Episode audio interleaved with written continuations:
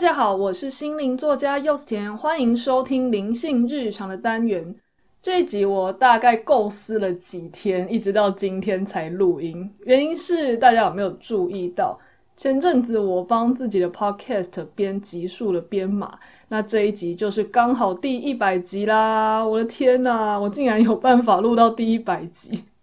这完全是一开始始料未及的。那因为第一百集嘛，你就会想说，诶，要不要来做一个什么特别节目啊？又或者是你会想说，要不要去想一个主题是大家特别有兴趣的？这样我以后如果有人问我类似的问题，我就可以直接跟他说，哦，你就听第一百集就好。这样听起来是不是就很帅气？但显然呢、一旦人有这样子的想法，就会开始给自己压力。所以我呃一直这几天以来都在思考，到底要讲什么样的主题，但比较有代表性，那大家也会有兴趣。那后来我想说，诶，好啊，我去看过去大家有兴趣的单集的前几名是什么，去找大家有兴趣的课题来讨论好了。结果我发现。前面五集啊，里面有四集都是柚子田会客室，都是我跟其他来宾做访谈。那当然，这一直以来都让我有一点点意外啦，是因为我觉得会客室很简单啊，因为我就只是把要问呃来宾的问题就问出去就好。但是像是灵性日常，又或者是之前的金钱恋爱学。或是最近的自由工作者一百问，其实那都是需要耗脑力的。但是可能大家有些人会觉得，嗯，会客是这种聊天的会更有轻松感，又或者是可能那一些来宾他们自己也有他们自己的读者，所以流量就有一些加成的效果吧。但没关系，重点不是流量，重点是大家有学到东西，我就最开心。而前五集呢，唯一一个是我自己单口的录音，就是大家有猜到吗？就是许愿、调频与命中注定那一集。好，那那一集上线的时候，确实第一时间就有很多人跟我说，他们觉得非常有用。那那一集是第八十集，大家可以回头去找，我也会附在内容栏的地方，大家要找会很容易。我在这边先帮大家简单的复习一下我那一集 podcast 在讲什么。那就是大家在身心灵圈啊，常常有人会说他们想要许愿，去跟宇宙许愿，去做星月许愿，或是种种的许愿之类的。那在这个许愿的时候，就很多人会有问题，想说，嗯，不知道有没有用，要怎么许？那老天真的有办法，我们要什么就给我们什么吗？甚至也有一些说法，就是你要先相信啊，你才会得到等等的。但是我在那一集有提到说，其实我更喜欢的是调频，因为你嘴巴就算许了一些愿望，可是你的频率其实根本就跟那个愿望是不对的，没有对到同一个频道的时候，你就会变成你嘴巴一直说要这个，可是你的频率一直在说另外一个故事的时候。那就会变成你到时候召唤来的东西，还是只是相对应的频率，并不会去呃符合你嘴巴上许的那一些愿望。所以我会觉得调频比许愿还要更有用一点。那命中注定又是什么呢？命中注定我会觉得它又是一种另外一种力量，就是你如果许愿了也调频了，但是有些东西它其实是一些。呃，这一辈子或是累世的各种因缘聚合，你不可能透过许愿或调频就去改变。比方说，好了，你希望靠坚定的相信明天太阳不会升起来，那这个东西是绝对不可能成真的，因为现在整个宇宙啊，整个地球的呃命运的脉络就是明天太阳还是会升起。所以你不管怎么样去许愿和调频，这件事情都不会发生。所以命中注定的力量其实是最大的。那但是命中注定的事情其实没有这么多，所以在人为可以练习去改变或操作的地方，其实都有很大的空间。那在这个状态下，你去做调频，甚至是许愿，其实都会让你目前的生活有更好的成长。那我在那一集也特别提到说，以前我很爱许愿，但后来我更重视调频，是因为许愿有时候你不见得能够许到当下对自己更好的愿，但是调频，你只要把自己调到一个比现在更好的状态，那只要符合那个更好的状态的所有事情，都有可能会来到你身边。其实不太需要去把你的意念、把你的能量特别集中在某个点上，因为你也不是很确定那个点是不是百分之百对你最好的嘛。呃，举个最简单的例子来说好了，如果是我在职场的时候，我就学会许愿的话，我可能一心一意的就在某一次离职之后，我就会许愿说，我要想要进某一个国际的大品牌，变成里面的行销人员之类的。但是其实你现在回头去看，当时我就算真的进那个国际大品牌大公司。我真的日子会过得比现在好吗？我是觉得非常怀疑，甚至觉得不可能，因为我的个性跟体质就没有这么适合职场。所以，其实以更宽广的角度来说，当时让我面试没有成功，其实是一件好事。那如果我当时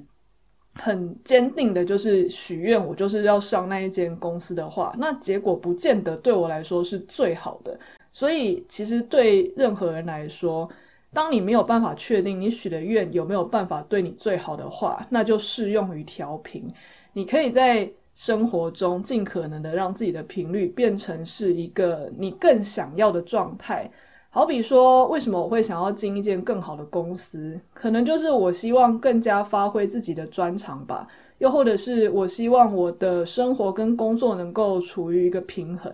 那我就让自己处于一个哦，我现在嗯能够好好的生活，或是我能够好好的照顾自己。你让你的频率先处于一个梦想已经成真的那样子的生活状态。那不管最后的结果是我录取了一个好公司，又或者是我后来呃自由工作创业的成功，那最后都会是因为那个选项符合我的频率，所以他来到我身边。那更多的细节呢，大家就可以去听第八十集，或是去内容栏找连结。那这一集我想要聊什么呢？其实很像是那一集的延伸，就是如果我真的很想要许愿的话，我可以怎么许比较好？好，呃，有时候会遇到这样子的情况，包括连我自己也会遇到，就是。我当下真的有一件很想要让它成真的事，那我大致上也觉得靠调频可能会有一点慢，那我也觉得那样子的选项，那个我希望发生的事情对我来说是更好的，我希望它发生，所以我除了把自己的频率维持好以外，我也希望把这样的能量更加的聚焦到那件事情。让它可以尽快的发生，那这个时候许愿就是可以用的。但是呢，我听身边很多朋友在跟我说，他有也有在做许愿啊，又或者是他也有去庙里拜拜，跟神明许愿。那但是他们觉得效果好像一直都没有非常的好，我就很好奇去问他们说，你们都怎么跟神明许愿的？然后他们就跟我说：“哦，我可能就是就是拜一下，然后就说希望工作顺利、身体健康，大概就大概就是这样子。那我不会说这样许愿是不行的，因为如果你真的没有什么特别当下想求的话，你很笼统的这样子跟神明表达一个像是希望获得祝福的这种感觉，我觉得也没有关系，因为我也不是随时都有 愿望要许。”但是我如果经过一些大庙，我想要跟那边的神明表示，嗯、呃，打招呼，又或者是表达敬意的时候，总是会想要讲一些话嘛，所以我也都会跟神明何时打招呼，说，嗯，谢谢你一路照顾我来这里，那也希望我能够工作顺利，身体健康，那大致上就是那比较像是打招呼，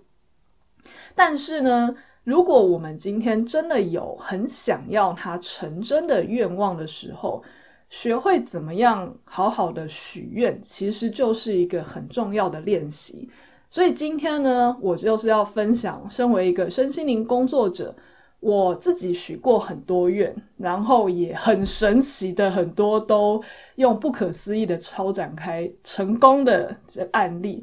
那我整理我自己的经验，这些经验呢，有一些是我一路以来看过很多书、很多文章，然后加上我自己的一些体悟，所以呃综合出来的。那你有可能在其他地方有看过有一点类似的，也有可能是跟我的方法很不一样的，那都没有关系，因为这就是一个我自己整理出来适合我的经验谈。所以你听完之后，如果你觉得你也想要照着试试看，那甚至你之后发展出另外一套你觉得更适合你的，我觉得也没关系。那只要到时候我们的愿望能够被我们去启动，然后朝那个方向前进，我觉得不管怎么样都是好的。好，那我在这边先分享一下我过去几个比较著名的许愿成功的案例好了。最让我印象深刻的，当然就是在我离职的那一年，我是从职场嘛，我那时候是国外业务，就离职。当时其实本来是很想要去找职场上的其他工作，那也许是换个产业，或是换个职位。那当时一边有在投履历，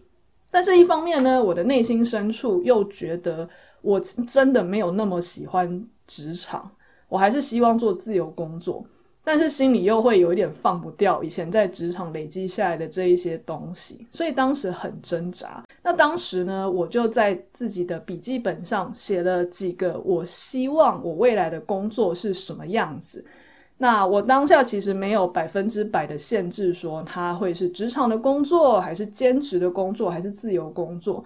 那当我列完这张清单之后呢，我甚至后来就忘记这件事情了。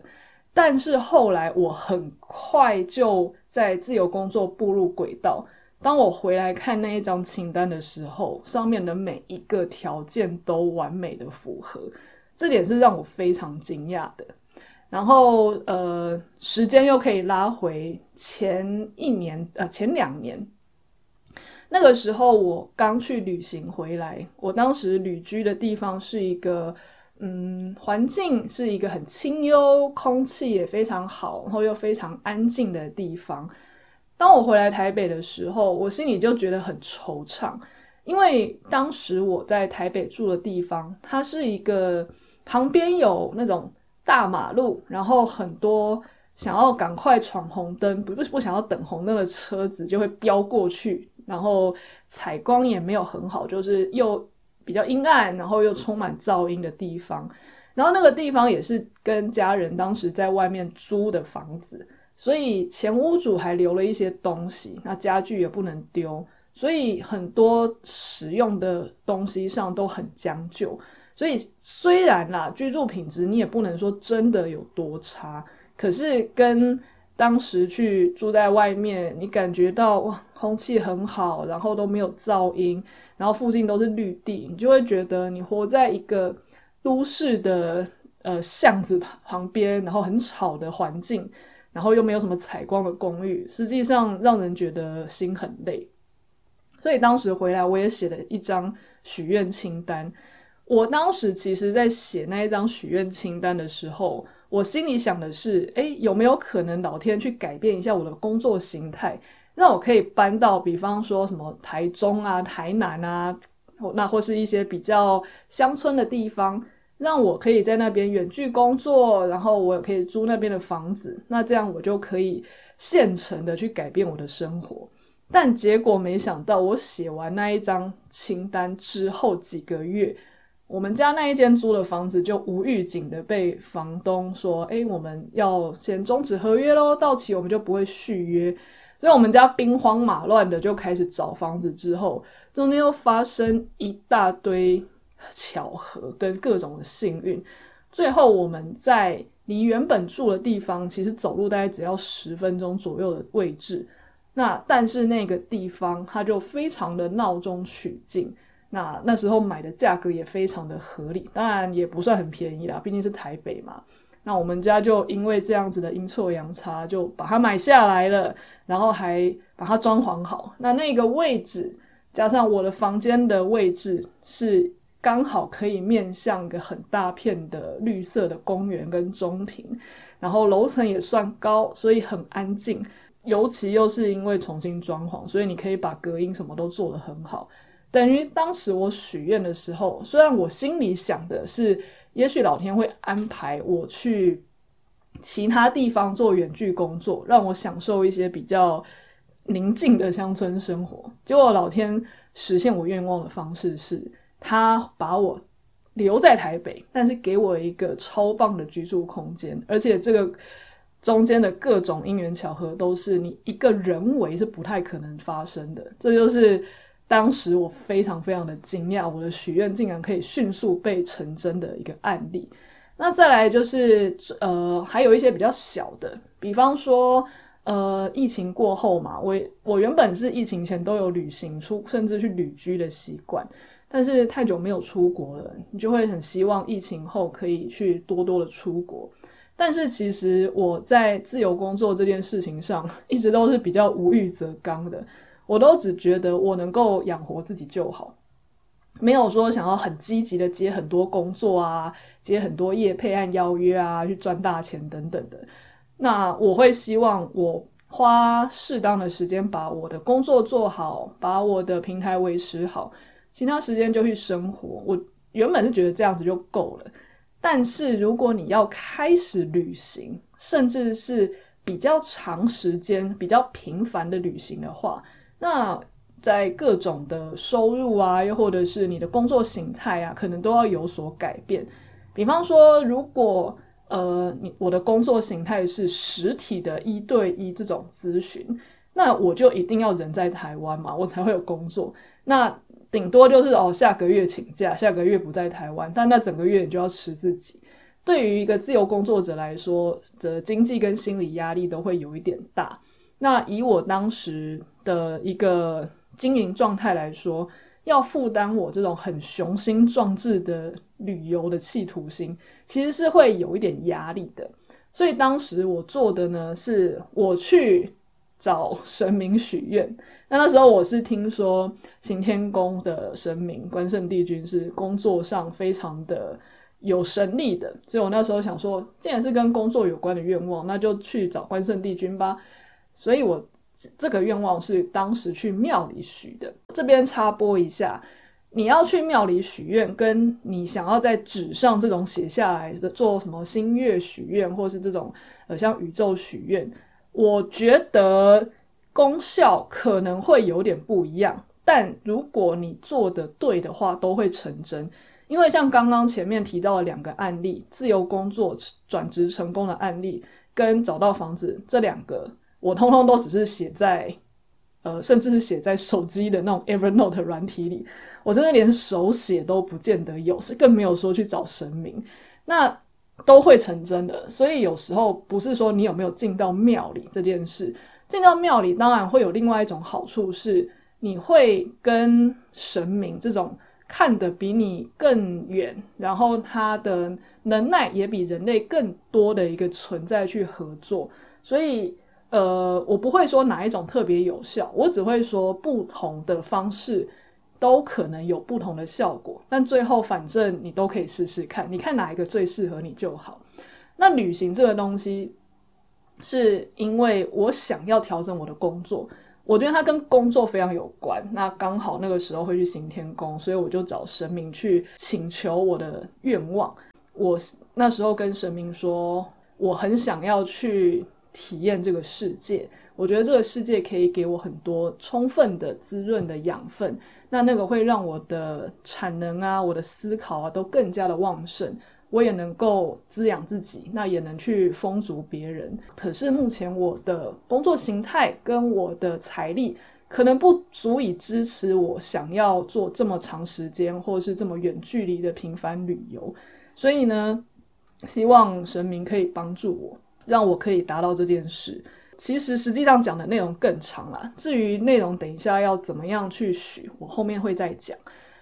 但是当时呢，我心里其实想的也是，哦，神明如果要让我能够这样做到的话，会不会可能他到时候会安排我一些机会？比方说，好了，有一些比较优质的嗯旅行业者，他们可能会找我去体验，因为确实很多旅行部落客他们也有在做这样子的服务嘛。就是有一些嗯观光局啊，国外的观光局邀请啊，又或者是一些台湾的旅行社，那邀请这一些部落客去旅行，然后写一下体验文，去分享给他的读者。那我觉得只要那个单位它是优质的，我还蛮愿意去接这样的体验看看的。但是我心里又有点担心说，那会不会我到时候有一点拿人手短？我都已经去了，结果发现不喜欢，那我回来还要硬要写，又或者是我没有办法在过程中自由地安排我的行程，所以多多少少心里还是会有点担心。那如果不不走这一条路的话，另外一条路就会是我要自己有足够的金钱余裕嘛，自己帮自己付钱，我就不用担心这些不自由。那我当时呢，并没有跟神明要求说，哦，我希望之后能够接到呃旅行单位的邀约，让我可以做这样的工作。没有，那我也没有强烈要求说，哦，那我希望我就是赚大钱，那我可以出国，也我也不是这样许愿。但是到呃许完愿之后呢，我很意外的就是接下来就有很多的一些呃，也不能说邀约，因为邀约比较像是别人。主动来找你，拿着一笔钱说他希望你工作，比较不是这样，比较像是有时候跟人家聊天，忽然就有一些启发，觉得诶，我可以去做这个，然后又或者是你看到别人在做什么，你就想到说，诶，那如果我再搭配这个方法，那把我原本的工作改善的话，我是不是也可以去嗯提供一下这样子的服务呢？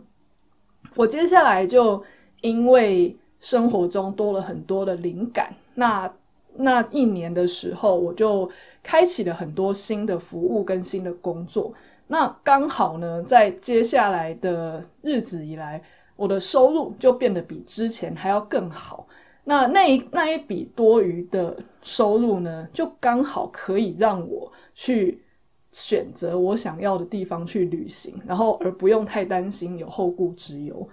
那当下呢，我其实很惊讶，而且告诉大家一件很有趣的事，就是我当时其实还有一点挣扎说，说啊，天哪，我难得就是这一段时间算是有累积一些还不错的收入，诶，这是我以前比较好、比较少见的。那我能不能就把这些钱存下来啊？但这时候我心里就浮现了另外一个声音，说不行，你明明就是因为跟神明许愿说，你获得这一些收入。你会去好好体验世界，去丰富自己的。那这一笔钱等于是神明给你的旅费啊，你怎么能够就这样放进自己的口袋呢？然后我就跟别人说：“好，我决定了，我要去订机票，我要出去旅行。”然后别人不知不知情的人就说：“为什么？”我就说：“因为我要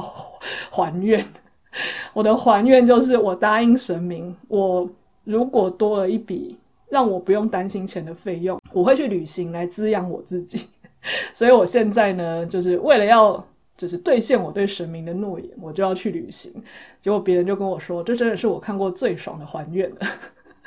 所以啊，我就跟大家说，大家其实并不要把许愿或者跟神明祈祈求什么事情当成是一件很严肃的事情。我们就想，不管是宇宙，或者是一些能量的流动，又或者是神明。其实他们都是希望我们成长，而且他们也都希望能够帮助世人。所以，当你能够一边许愿，而不是为了自己的贪欲，然后你也能够在这个过程中过得更好。我不会觉得神明一定要你过很苦的日子去还愿，你可以是你过得很好，然后你帮助的人也过得很好，大家都开开心心。我觉得这才是神明最想要看到的结果吧。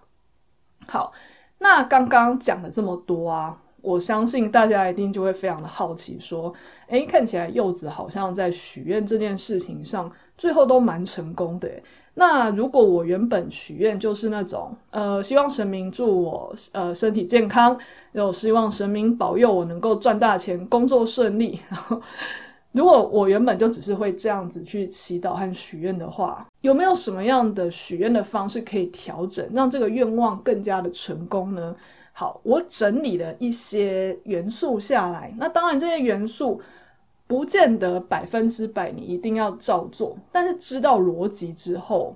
我们用这样的方法去许愿，其实你同时也在过程中调频了。所以你一边许愿一边调频，那甚至更好的是，你可以跟宇宙或者神明合作，那这样成功几率自然而然就会更高啊。那在讲元素之前呢，我想要先让大家再提醒一下一个前提，就是我们今天许这个愿，你要先意识到这个愿望不见得真的对你最好。怎么说呢？比方说好了，呃，前一两年吧，有一段时间，我的脖子不知道为什么莫名的就是很痛很痛。是一整天二十四小时，你都可以感觉到很不舒服，然后你脖子怎么样一动，它就会很像抽筋一样那种痛，真的非常的痛苦。我那时候都形容它真的很像复古之躯，你会不知道自己怎么样从这个肉身的痛苦中解脱，但是它又没有折磨到你无法过日常生活，这种疼痛真的是非常的累。所以当时我因为没有办法，所以我试了很多的方式都。没有什么见效，我就去找我们家附近的土地公。对，因为我家附近的土地公，我自认为就是因为住得近，所以跟他的连结算蛮深厚的。我就去拜土地公的时候，我并不是跟土地公说，呃，希望我的脖子赶快好，希望保佑我身体健康。因为我那时候去拜神明的时候，我是告诉，我是跟神明说。呃，我的脖子啊，从几月以来一直都觉得非常痛，但是我不知道能怎么办。那以我人类的视角，我当时其实很想要去找一些，呃，我原本知道，可是他们收费非常昂贵，我当时负担不起的一些针灸名医。可是呢，如果我当时是跟神明说，呃，希望我最近能够有一些收入，然后让我可以去看医生的话，嗯。不一定会成功，是因为有可能站在一个宏观的视角，我的脖子之所以会这么痛，可能是因为我缺乏运动，又或者是我姿势不正确。所以，就算我当下多了一笔钱去看医生，但是我回来又继续过着没有运动、姿势又不正确的生活，那其实这个对我来说并不是最好的啊。所以，我们如果能够意识到，你今天想要求的那个东西，不见得当下是对你最好的话，我们就要知道许愿的第一步是不要对于你自己想要什么太过于限制。所以第一步，我们要许愿的时候，我们要问自己一个问题，就是你现在的理想是什么？好，什么叫做理想呢？比方说好了，呃，回到一开始我们聊。我从待业状态想要转职成自由工作，又或者是可能想要回职场，这个两难的情况，我并不知道回职场对我最好，还是转职成自由工作者对我最好，所以我并不会对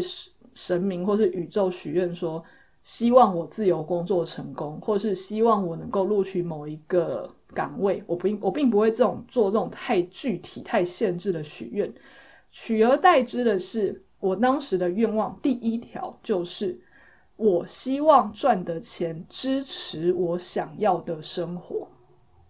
那只要能够赚的钱支持我想要的生活，那不管这一个工作是自由工作还是职场都没有关系吧？反正你到最后都过你想要的生活了，而且你的钱也够支持你过这种生活，那哪个选项都没有关系吧？对，所以这样子的理想。思考出来之后，这样子的愿望就会比呃你单纯跟神明说你要赚大钱，或是你想要录取某个职位还要更好。所以呢，第一步非常的重要，思考一下自己的理想是什么，不要用太具体的方式去限制。那如果是刚刚说那个脖子的问题，我当时就只是会跟神明说，呃，我希望我的脖子这个问题能够消失，这比较。没有什么争议啦，是因为不太可能有人脖子痛，这个选择是对自己最好的吧？那又或者是我如果是想要许换一个生活环境的愿望，但是不知道是直接换一种工作形态搬到乡下地方比较好，又或者是老天搞不好觉得说，哦，我就直接帮你换个房子啊，不就好了？你不知道哪个选择比较好的时候。你就可以选，你就可以跟老天说：“我希望我能够拥有更好的生活品质。”好，那当我们想完自己的理想是什么之后呢？第二个东西，我也觉得非常重要，但是我们常常会忽略的东西，就是你为什么想要。好，为什么想要这这件事情之所以重要，在于它会把我们的频率从纯粹的贪婪或是匮乏，变成是一种我希望拥有一个更幸福、更富足的人生。虽然到最后都是你想要往那个方向前进，但是基于我很贪心、我很匮乏的这种许愿，跟我现在也不错啊，我只是想要一个更好的生活，你的频率就会彻底的不一样。怎么说呢？比方说好了，如果是刚刚提到的自由工作许愿，我在愿望中我就会提到说，因为我想要过一个。能够照顾自己的健康，然后我也希望能够用自己擅长的东西去帮助别人的生活。那当你在想这样子的事情的时候，你心里充满的是一种，诶，我觉得能够做自己擅长的东西，这本来就是一个很自我实现，然后我也能够帮助别人。那你在心里的频率感觉一下，应该是一种柔软跟幸福感，然后也有光明感的吧？那。当你有这样子的想法的时候，就比纯粹是那种哦，我好不满现在的现况哦，然后呃，账单都缴不出来，我想要买的东西都买不出来，然后我都没有钱去大吃大喝和出国，所以神明可以让我赚大钱吗？呃，在这种许愿的情况下，我们去感觉，那就是基于我觉得我现在很缺嘛，我很匮乏，所以我希望不管什么外力都好，可以让我赶快解决掉这个匮乏，赶快。让我攫取到我要的东西，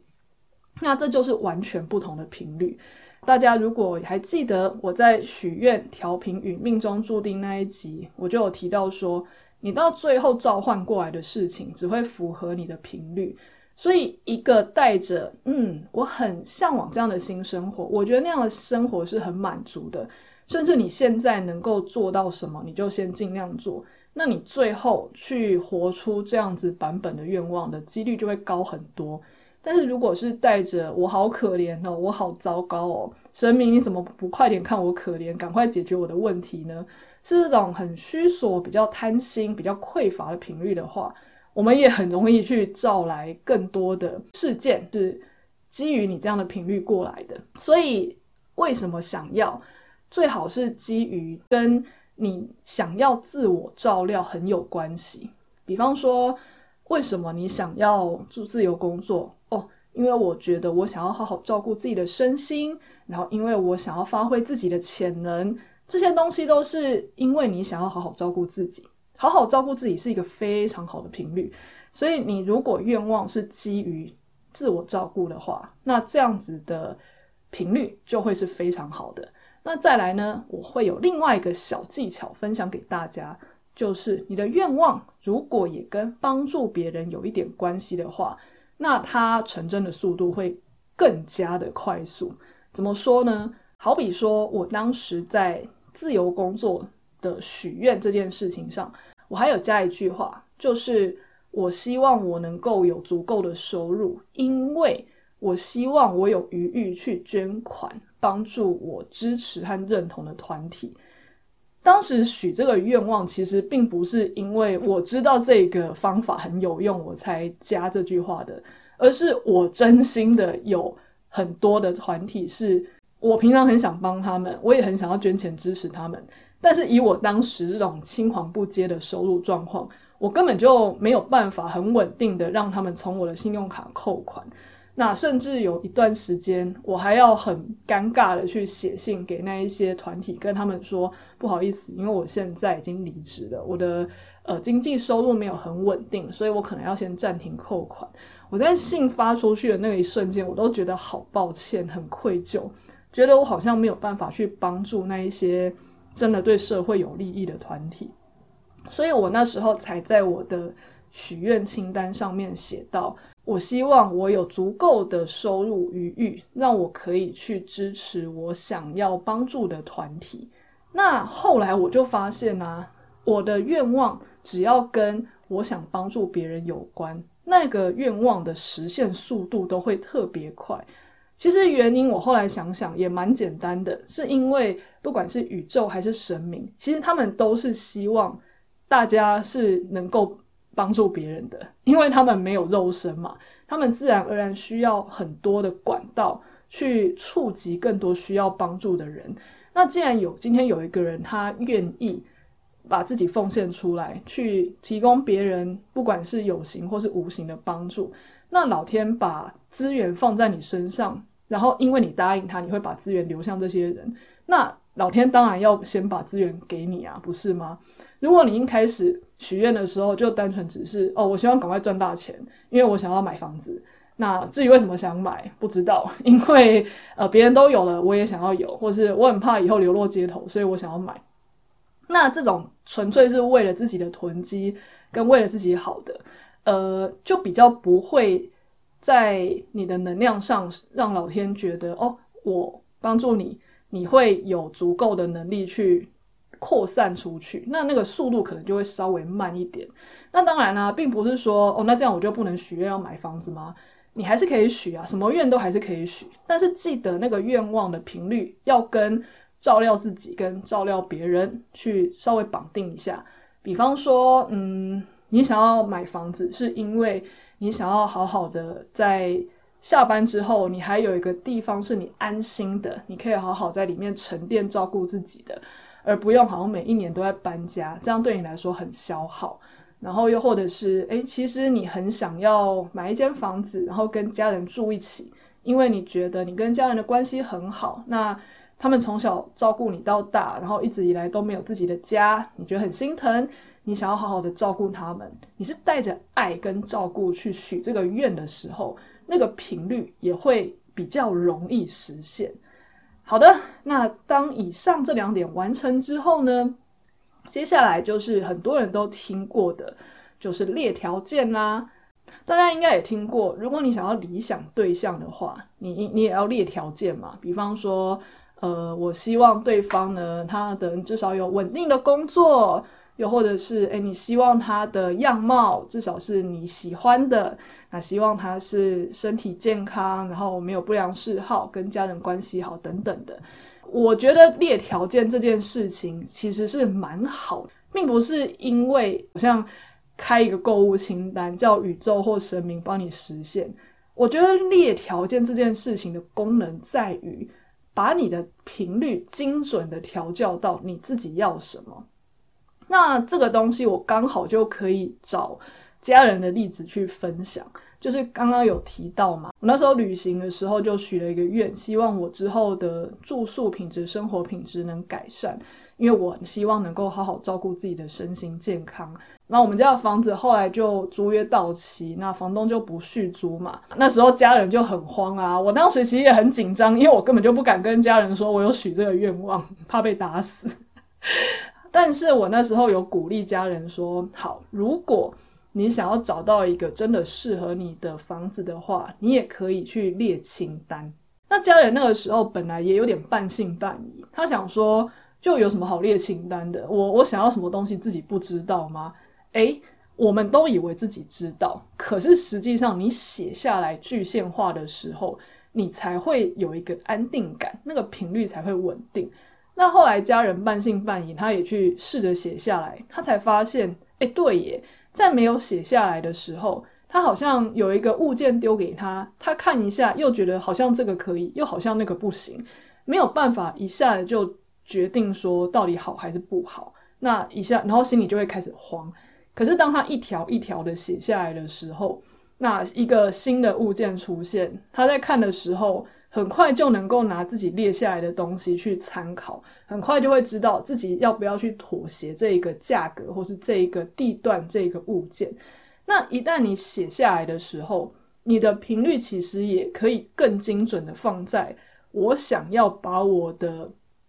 呃力量花在实现这一些愿望，而不是一下这个好像可以，一下那个好像又可以。写下来，不管是在理性上或是感性上，都会很有帮助。那我在这边就稍微示范一下，我当时为我的自由工作许许愿的清单。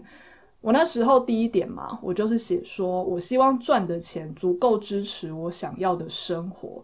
那再来就是我希望可以弹性安排工作时间。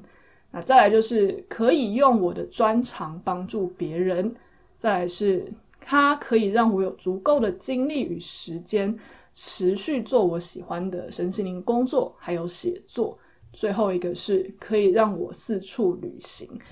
那这些大家看完以后，就会发现我并没有在清单里面要求说，我希望我录取某一个公司的某个职位，又或者是我一定要创业成功。因为你当我刚刚列完这样子的清单的时候，我其实只是希望之后任何工作都可以，只要能够维持这样子的。品质，那什么样的工作我都 OK。后来啊，确实我的工作也都真的很符合这样子的条件。包括后来我也因为工作形态稍微有几年来都是有陆陆续续的转换，所以我每一次工作有转换，我都会再写一次这样子的工作许愿清单。而后来我回去看的时候，几乎都会是成真的。所以。不用担心说写下去不能改，写下去未来还是可以改的。你如果发现，嗯，好像上次忘了提到什么，你还是可以回去加上去，这都没有关系。许愿这件事情不是定什么严谨的契约，它其实就是一个具现化的调频过程。所以你后来发现有什么想加，回随时回时回去加都没有问题。家人那个时候在买房子也是啊。看了一两间，发现啊，我还是希望有什么功能，我还是希望有什么样的条件，他也都会回去划掉某一些东西，加上某些东西，其实都没有问题的，就放轻松。那最后呢，我要再补充两点，那这两点很也很重要，但是这个重要点主要是，如果你是去庙里找神明的话，我个人觉得这个部分会更加的需要一点，就是你要。具体的告诉神明说，你现在遇到什么样的困难，因为我们就把它理解成说，你今天去找神明拜拜，代表你觉得神明他有比你更高的视角，然后有比你更多的资源可以解决你的问题。那如果你前面许的愿望说，我希望得到什么样的东西，那我为什么想要这个？当然也没有问题，但是呢，就像我们今天去挂号看医生嘛，你当然会希望跟医生说，我希望治好我的喉咙痛，我希望治好我的拉肚子。但是医生也会希望你告诉他说，呃，可是我最近都没有出门，我没有接触其他会感冒的人啊，或是呃，我已经呃尽可能的吃健康的，或是尽可能的睡觉休息两天了，可是拉肚子还是很严重，就是让医生知道你处理到什么程度了。那会加速他去排除掉某一些障碍。我自己是觉得，其实啊，听过有一些通灵人，他们也都提到说，呃，神明非常的忙碌，所以我们在跟神明许愿的时候，如果能够大致上有这样子的前提，就是知道我们能够告诉神明越多资讯，其实也可以减少对神明的负担。啊，我自己并没有办法看见神明在忙碌这件事情，但我自己的体感是，我讲的越详细，我告诉神明越具体，说我现在遇到什么样的困难，那甚至我会告诉神明说我已经做了什么样的努力。那后来发现那一些问题解决的速度真的就非常快。举例来说是什么呢？比方说，因为我希望自己的收入可以再比较充裕一点，可以让我去多多的体验世界。那我那时候就有跟神明说，呃，我很想要到处去旅旅行，去增加自己的见识，去刺激自己的思维，然后让我有更丰富的东西可以产出。但是我现在遇到的困难就是，我的工作模式和我现在的收入其实是没有办法支持我比较频繁的去做这一些旅行或是体验的。那讲完这个困难之后呢，其实也很合乎常理的，就是我们也要先告诉神明说，那我做了什么努力嘛，就不是只是把困难丢出来叫神明处理。我，所以我当时也会告诉神明说，我现在做的努力就是呢，我把一些其实比较消耗我，但是其实我没有真的很想做，那甚至也没有太多的收入的部分，我就会慢慢的转型，又或者是把它减少。那我可能也会更加的尝试一些我觉得想做，但是之前一直拖拖拉拉不敢做，因为短时间内没有改变的需求嘛，我就一直放着。又或者是有一些有一些事情是心里有心魔，所以觉得好麻烦哦，就放着吧，又没有一定要做这件事情。那我也跟神明说，我会尽可能的去放掉一些太消耗我，然后又不适合的工作。那我也会尽可能的去尝试一些我一直想做，但是一直比较拖延，然后又或者是比较胆小而不敢尝试的事情。那我会做这一些努力。那如果呢，中间有什么样的盲点是我没有看到的，又或者是有什么资源是我没有注意到，但我应该去抓住的，那希望神明可以提醒我，或是引导我去看见。当我们这样子许完愿的时候，其实就会非常的具体，因为。不管是宇宙还是神明，你都是让对方知道，今天你是为了滋养自己，或是你是为了善待别人，所以你许了一个理想。那你也让自己处于一个我知道自己为什么想要这些东西的频率里面，不是基于贪婪、恐惧、匮乏，而是基于我觉得那样子的人生，现在光是想到就觉得很幸福。那那个愿望也是因为我。基于自我照顾，又或者是我想要善待别人而许的，所以我把自己的频率已经先调成这个状态。那再来，你也把这一些愿望很具体，然后精细的去条列下来。条列呢，就大家可以去当下想到什么就先写什么。那比方说，当时家人是真的连我希望在几第几楼到第第几楼之间，然后希望价格在多少到多少之间，然后平数在什么到什么之间，具体到这种程度都可以。那当然啦，你在列这个条件的时候，也不能列你的内心看到那个条件就觉得很夸张，根本就不可能的。比方说。像我们家的条件就不可能写说我想要住地堡吧，然后还希望用什么低于市价大概一折的那个价格去买到。如果当你写这些东西的时候，你是基于你觉得反正神明在，只要我相信神明就要给我，那我会觉得这样子的愿望本身就有一点自己没有想要。努力，然后希望老天给你很大的幸运。那其实内心的频率也不会是真的幸福跟丰足吧，比较是一种想要被宠爱，或是想要得到一个奇迹的感觉。我不会说这百分之百不会成真，但是这个中间就已经会开始有你是不是命中注定有这个本事或机缘得到的关系。那如果像我们家想要去买地堡，那显然就会卡到命中注定不太可能这个墙。但是如果你在许愿的时候许的是一个合乎常理，但是需要一些好运，跟你要把自己的频率调好，就比较有几率成真。大概是那个愿局内的愿望，那基本上我觉得它成真的几率就会蛮高的。至少以我的经验来说，好，那最后呢，你也跟神明说你遇到的困难，然后跟神明说我会做什么样的努力，那让神明可以去尽可能的帮你。那以我自己而言呢，最后最后的最后，我还会加上一句，这个是我从以前在某一本身心灵书籍上看到的，我觉得非常好用，就是你要加一句话，就是很感谢宇宙或是神明去帮助我，那希望我能够实现以上的愿望，又或者是更好的，就是这句话其实就是在承认。也许我有我自己的盲点，也许我有我自己没有看到的地方，所以以上虽然是我希望的事情，但是如果你们认为有什么事情是对我来说更好的，那我也敞开心胸接纳它的发生。好，那以上呢，就是我身为一个身心灵工作者，针对许愿这件事情整理出来的一些我自己的体验，那我认为自己觉得有用的心法。那大家听完之后呢，也完全鼓励大家操作一下。大家可以先听我之前的 podcast，就是许愿调频与命中注定，再听这一集。你可以思考一下，你现在是真的有想要实现某个愿望，那你就照我今天这一集来许愿。那如果你发现其实最近也没有什么一定要许的愿望，你去打开心胸，